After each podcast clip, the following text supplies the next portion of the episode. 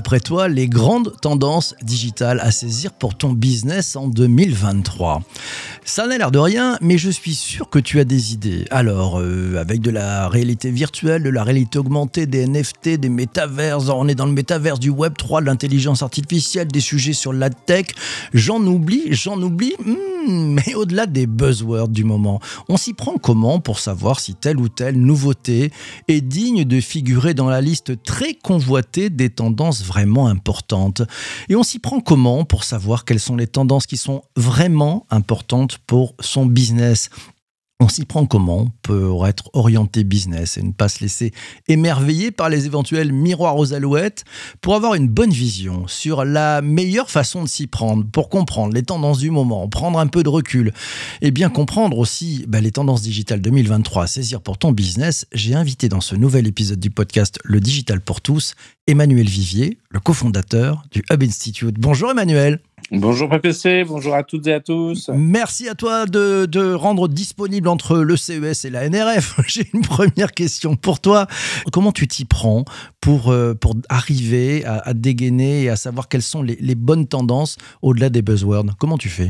D'abord, je ne fais pas tout seul, euh, j'ai une équipe et ça, je pense que c'est quand même important. L'Institut, maintenant, on est 70 et, on a une équipe d'analystes euh, euh, qu'on a formée depuis quelques années. Mais il y a plusieurs choses. D'abord, c'est bien comprendre les différents secteurs économiques hein, entre la beauté et le luxe, la banque et l'assurance, l'industrie, et donc comprendre un petit peu bah, leurs challenges, leurs défis existants pour finalement se demander si derrière une innovation, il y a un marché, il y a un cap business Ensuite, bah, c'est un petit peu l'historique et l'expérience. Hein, finalement, euh, en comparant euh, euh, les tendances, les innovations d'une année sur l'autre, voit quand même avec le temps bah, certains concepts revenir, euh, s'affiner, maturer, progresser et d'autres finalement disparaître un petit peu vite. Et puis après, on essaie aussi de s'intéresser bah, euh, à l'entreprise et à l'équipe euh, derrière l'innovation. Donc, est-ce qu'ils ont levé des fonds ou pas Quel est le, le, pédigré un petit peu des, des créateurs et, et, quand on additionne finalement un petit peu tous ces critères-là, on a un feeling, mais même nous, on se trompe hein, encore. Hein. on a vu euh, plein de fails euh, être euh, présentés au CES, donc c'est pas toujours un gage de succès. On a vu même d'ailleurs des, belles boîtes. Je repense à, Faraday Future ou à Byton, qui semblait être un peu le renouveau de la voiture électrique face à Tesla et, aux constructeurs automobiles. Puis il y en a, bah, des fois, ils ont planté au niveau technique, de planté au niveau des levées de fonds. Donc l'innovation, si c'était aussi simple, s'il y avait que des garanties, bah, tout le monde pourrait euh, forcément euh, décrypter les choses aisément. la seule garantie, c'est que si on n'y va pas, on a un peu de chance d'innover, mais on peut aussi se planter, mais ça fait partie du, jeu. Euh, parmi les, grandes innovations du moment, quelles sont celles qui, selon toi, vont impacter à coup sûr le business de, chacune et chacun de, de ceux et ceux qui nous écoutent en ce moment sur le podcast en 2023 Évidemment, on a toujours cette transformation digitale qui continue hein, euh, avec euh, les sujets du e-commerce, euh, avec le retail média, hein, donc la publicité sur le, le, drive ou en point de vente pour, pour les retailers dans la lignée d'Amazon. on va avoir tout ce qui est sur le Web 3 et le métaverse, même si on sent qu'entre les attentes et la réalité, ça va prendre un petit peu plus de temps et c'est encore un petit peu fouillis. Ça nous rappelle le, le, les débuts du Web 1.0. On a tous les sujets autour de la data de l'IA. Euh, et dans l'IA, on a énormément de choses euh, dans, dans, tous les sens. On a tout ce qui est lié à l'industrie 4.0, hein, l'automatisation, l'intelligence au niveau euh, des entrepôts, de la fabrication, du jumeau numérique. Et puis, évidemment, on a les sujets bah, de la mobilité qu'on a vu beaucoup à Vegas, hein, qui est un peu le deuxième salon de l'auto, mais aussi de la trottinette électrique, du chargeur, des batteries, etc. Et puis, et évidemment pour euh, l'entièreté, je pense, des entreprises, le sujet de la sustainability, euh, auquel on va relier euh, la partie inclusion et diversité. Et là, on voit que bah, face au, changement climatique, il va falloir qu'on trouve plein d'innovations et de solutions pour essayer de réduire notre impact ou améliorer les choses. Ah bah écoute, tu as, Christian qui nous dit superbe, superbe équation des tendances. tiens, tu as une question de Cyril, il te demande, Emmanuel, l'intelligence artificielle, c'est un mythe ou, une réalité selon toi? Ce qui est sûr, c'est que de la data, en tout cas, on en a plein. Et une fois qu'on a un volume de data conséquent, bah, il va falloir des algorithmes pour pouvoir traiter cette donnée, pour pouvoir interpréter cette donnée, pour pouvoir transformer cette donnée en, action utile ou intelligente pour l'entreprise. Et là, on voit quand même qu'il y a une énorme accélération de par à la fois la puissance de calcul grâce au cloud, hein, le stockage de la donnée toujours grâce au cloud qui est moins cher, le transfert de la donnée euh, grâce bah, à la 4G, la 5G, bientôt la 6G ou le, haut débit. Et là, on voit quand même une accélération assez phénoménale. On nous avait parlé beaucoup d'IA dans les années 60-70, puis après on a eu l'hiver de l'IA. Là, on voit qu'il y a vraiment une accélération, que ça soit dans les euh, différents métiers de l'entreprise, hein, au niveau RH, euh, pour, je sais pas, traiter les candidats, que ça soit au niveau euh, effectivement euh, industriel hein, pour anticiper euh, les ventes, les volumes, optimiser la, fabrication, que ce soit au niveau marketing pour personnaliser les messages, pour mieux cibler les messages à grande échelle. on le voit dans la voiture autonome qui est peu à peu en train d'émerger. Hein. Tout ça, c'est aussi l'IA. Et puis, on a aussi tout ce qui est générative IA en ce moment avec Midjourney ou Dali ou ChatGPT, euh, où on voit qu'on va avoir des outils, euh, alors qui vont pas forcément remplacer l'humain, mais qui vont augmenter euh, l'humain, qui soit manager, vendeur, DRH ou marketeur. Donc tout ça, effectivement, on voit que ça devient de plus en plus concret. Hum. Alors justement, tiens, il y a Anne qui, souligne un chat GPT. Euh, on, en parle beaucoup. L'an dernier, on parlait beaucoup de Web3, de métaverse, de NFT. Tu viens de nous le dire. Ça va prendre un peu plus que prévu. Chat GPT a déboulé euh, en décembre. Euh, on en parle de partout. Est-ce que tu penses que ça va avoir vraiment un impact dans les entreprises? Et si oui, qu'est-ce que tu vois déjà comme premier signaux faible, on va dire, ou fort? Bah, c'est clair que on est à la fois surpris par la facilité d'usage, hein, puisque là on est vraiment sur un chat, hein, donc euh, ça paraît bête, mais c'est bien d'avoir des, outils très puissants. Si c'est très compliqué à utiliser, euh, ça aide pas à l'adoption. Euh, et on voit qu'on est assez bluffé, même si là pour le moment chat GPT est limité à jusqu'à 2021 à peu près dans le traitement de l'information, mais on a GPT-4 qui arrive a priori en embuscade et qui serait 100 fois plus puissant. mais effectivement la possibilité euh, d'avoir un peu un moteur de recherche intelligent euh, dans, avec lequel on va pouvoir échanger, discuter quand on a une requête, lui poser des questions de plus en plus précises, qui est multilingue, parce que souvent l'innovation sort d'abord en anglais. C'est vrai qu'il y a un côté assez euh, bluffant, un peu inquiétant pour certains. Hein. C'est vrai que pour les jobs de base en, conception-rédaction, en journalisme de base, voire pour les étudiants pour pré-rédiger leur, leur dossier. mais en même temps, c'est une bonne nouvelle. L'idée, c'est pas d'avoir euh, que des geeks ou des développeurs qui aient accès à ce type de technologie. L'idée, c'est de le rendre accessible au, grand public. Euh, et là, on voit que euh, avec, je crois, c'est plus d'un ou cinq millions, c'est un million d'utilisateurs en cinq jours et beaucoup plus depuis. Bah, a priori, il y, a, une vraie appétence pour pour le sujet. Si on parlait Dali ou de mid-journée sur la partie visuelle, on voit aussi à quel point c'est bluffant. Hum. Tu nous parlais des sujets retail, médias. donc, on va peut-être regarder pour celles et ceux qui, sont dans le, dans, justement dans le retail, euh, avec des points de vente. Euh, euh, qu'est-ce qu'il y a comme grande tendance qui arrive justement pour ces personnes-là? Dans le retail, il y a, énormément de choses. Hein. On voit qu'il y a eu l'explosion du e-commerce pendant le Covid, bon, qui, est, qui retombée depuis. Alors, ça veut dire qu'elle, euh, c'est juste la croissance va moins vite. Euh, il y avait eu un énorme boost. Aujourd'hui, c'est toujours en croissance, mais beaucoup moins. Puis il y a eu la rouverture des magasins. Mais donc, tout ce qui est lié au e-commerce, mais au e-commerce omnicanal, donc euh, la, capacité à acheter en ligne et, en magasin, et idéalement de, coordonner les deux, ça veut dire bah, tous les sujets autour de la livraison.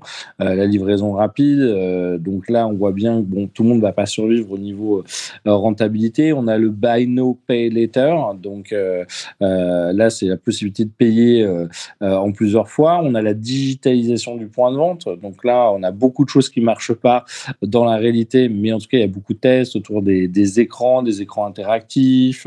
voilà. Le e-commerce, ben, on essaie de remplacer ou de compenser l'absence de vendeurs. Donc on a tout ce qui est virtual try-on, donc la possibilité de, tester un vêtement à distance ou pouvoir naviguer euh, dans un magasin avec un virtual showroom. On a le social commerce, le live commerce, alors qu'on particulièrement explosé en Asie, un tout petit peu moins euh, pour le moment euh, en Europe. On a toute la partie logistique qui doit suivre aussi avec tout ce qui est micro-fulfillment, hein, des, des entrepôts automatisés avec des petits robots Mhm. qui vont monter euh, dans les étagères et aller euh, attraper euh, les bons produits. On a tout ce qui est inventaire plus ou moins automatisé avec des robots, des caméras dans la surface de vente. On a les outils pour augmenter le vendeur, client, clienteling, les interfaces pour, pour bah, mieux connaître le client, le reconnaître, mieux le conseiller. donc on voit que ça, ça phosphore. Et puis il faut pas oublier le retour tout simplement du retailtainment. Hein. On a rouvert les points de vente, donc on essaie de, de de mettre en scène, de créer des lieux de vie, euh, des lieux d'expérience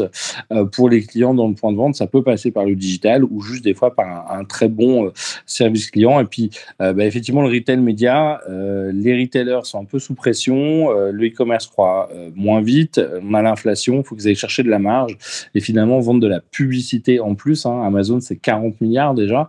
Walmart, on doit déjà être à 3 ou 4 milliards en deux ans. Bah, on va essayer de monétiser sa data client surtout à un moment où les cookies euh, euh third parties sont en train de disparaître, étant bloqués par euh, les navigateurs. Mmh, ça fait, euh, opportunités. Ça fait pas mal d'opportunités pour ceux qui sont dans le retail. Vous aviez des idées pour votre business, ça tombe bien si vous êtes dans le retail. Tu as posé une question en, tout début de, de, de, cet enregistrement en direct avec les, participants. Tu leur as demandé quelles sont les innovations que vous avez observées ces derniers temps. Virginie a repéré de son côté deux tendances. Elle dit bah, la, tendance pour elle, c'est les enjeux de développement durable tu en parlais un tout petit peu au début de cette émission, Emmanuel, au cœur des préoccupations avec des répercussions positives sur les marques, avec qu'elles accompagnent à faire des choix plus responsables, plus équitables. Justement, cette tendance sur le sustainable, sur le développement durable, qu'est-ce que tu vois comme gros sujet là-dessus? La première, c'est le côté inéluctable euh, bah, de la crise climatique, hein, si on fait rien. Donc, on voit bien qu'il y a une prise de conscience qui est de plus en plus importante, à la fois euh, euh, bah, des ONG, des activistes, mais maintenant des consommateurs, des régulateurs, voire des investisseurs avec la partie ESG. Et donc, on a énormément bah, de régulation, surtout en Europe, qui est en train de, tomber. Hein. je discutais avec un client retailer qui me disait qu'il y avait une régulation par semaine. Donc ça peut être sur l'éclairage, l'emballage, la transparence alimentaire, le Nutri-Score, la destruction des stocks, euh, le, euh, le transport, la climatisation ou le chauffage dans les, euh, dans les points de vente. Donc on voit qu'il y a finalement on va demander énormément de choses aux retailers pour la bonne cause, hein. mais du coup, on peut pas réagir. Euh, euh, tout ça, ça a un coût, euh, ça prend du temps à mettre en place. La bonne nouvelle, c'est que si ça a un coût, ça prend du temps, bah, il y a possibilité pour des startups, du coup, de se faire financer pour apporter des solutions, des innovations qui vont permettre de résoudre tout un tas de, problèmes qui peuvent aller, je sais pas, du vrac au recyclage, en passant par des, des packaging sans plastique, par exemple. Et donc, on voit bah, d'un seul coup une explosion d'innovation pour essayer de répondre à tous ces défis posés euh, au, retail qui va devoir devenir euh, bah, définitivement euh, plus durable et réduire son empreinte carbone. Mais pas que. Mais pas que. tiens, alors bon, je prends les, commentaires. Guillaume nous dit bon, pour le retail, finalement, c'est pas forcément une révolution qui s'opère, mais c'est la poursuite d'un mouvement déjà engagé. C'est un peu ce que tu me disais, tu reviens du CES, tu repars à la NRF. en deux mots, ce que tu as, as, retenu du CES 2023, pas facile. Hein. Alors, juste pour répondre à Guillaume, oui, c'est une, évolution amorcée en Europe. Euh, aux États-Unis, on est quand même beaucoup plus sur une révolution. Si on enlève la Californie, un peu Portland et un peu New York, euh, le reste, on sent que c'est quand même pas leur euh, gros sujet majoritaire. effectivement, sur les sujets sustainability, on a plutôt vu Samsung, par exemple, qui retire les piles de ses télécommandes pour mettre des, capteurs solaires, les agrafes ou les sleeves multicolores de, de son packaging pour réduire l'impact. Bon, aux États-Unis, un petit peu moins. Bah, au CES, on a vu beaucoup de choses, hein, puisqu'on avait quand même euh, quasiment 4419 exposants euh, euh, avant la crise. Là, on est descendu à 2400. Bon, enfin, ça fait encore 2400 post-Covid. C'est pas mal. Il y avait 100 000 participants aussi, 166 pays.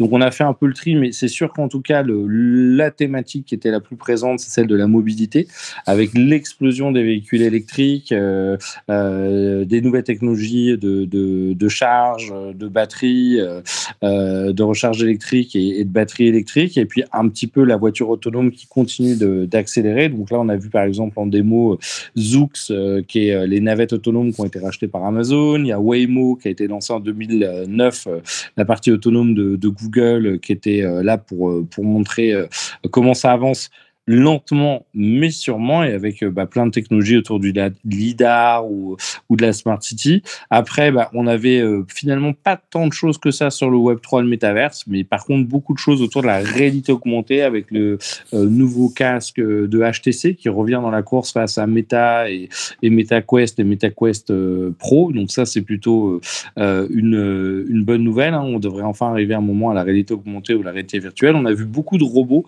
des robots de livraison comme Autonomie, euh, qui va par exemple permettre de, nous livrer euh, des colis. On a Amazon qui avait Astro, euh, qui est un petit robot finalement qu'on va avoir chez soi, qui va surveiller, qui va interagir avec avec nous, on avait pas mal de choses autour de l'industrie, avec par exemple des exosquelettes euh, qui vont nous permettre bah, de, porter les choses de, manière simple, ou John Deere qui nous a montré un énorme tracteur qui fait quasiment 50 mètres de large pour pouvoir semer, qui est entièrement automatisé par, par satellite.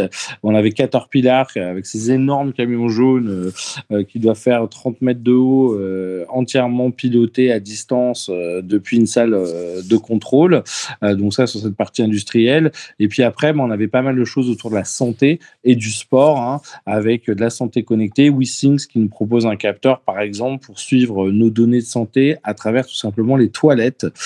donc ça, ça peut être un petit peu surprenant, mais pour pas mal de gens avec certaines pathologies, bah, c'est assez utile. Et puis plus dispersé bah, autour du retail et de l'expérience client, tout un tas d'innovations autour, entre autres, des, écrans 3D sans lunettes.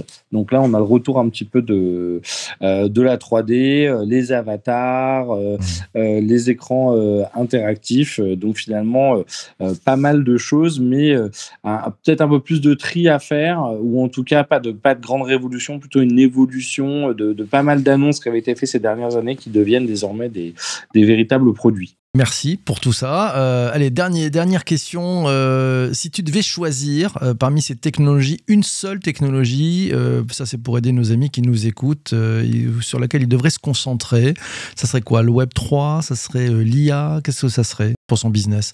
Même si j'adore le, Web 3, c'est sûr que je pense que la partie sustainable, elle paraît euh, bah, d'abord souhaitable hein, pour tout le monde vu l'état de la planète, et elle paraît un peu incontournable quel que soit le secteur économique, ça c'est sûr.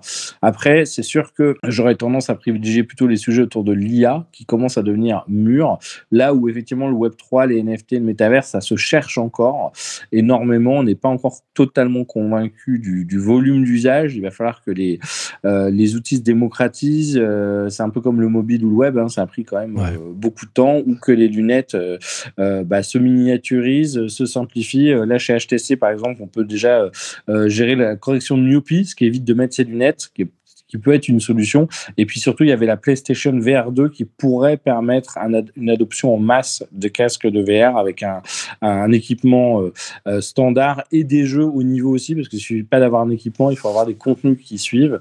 Mais effectivement, je dirais la sustainabilité, l'IA, et puis après, si on est un peu curieux, mmh. euh, le Web 3, le métaverse, mais je pense que ça va prendre un petit peu plus de temps. Et puis enfin, pour terminer, sur la partie mobilité électrique et autonome, c'est sûr qu'il va y avoir énormément de choses, alors qu'impacteront soit notre business, soit nos vies en, entre, en tant que, que chauffeur euh, ou personne nécessitant de, de circuler. Eh ben c'est passionnant, on te réinvitera. Merci à toi d'être passé, Emmanuel, ce matin pour l'enregistrement de ce podcast. Un grand merci plaisir. Et puis, bah, merci à toutes et à tous euh, mm.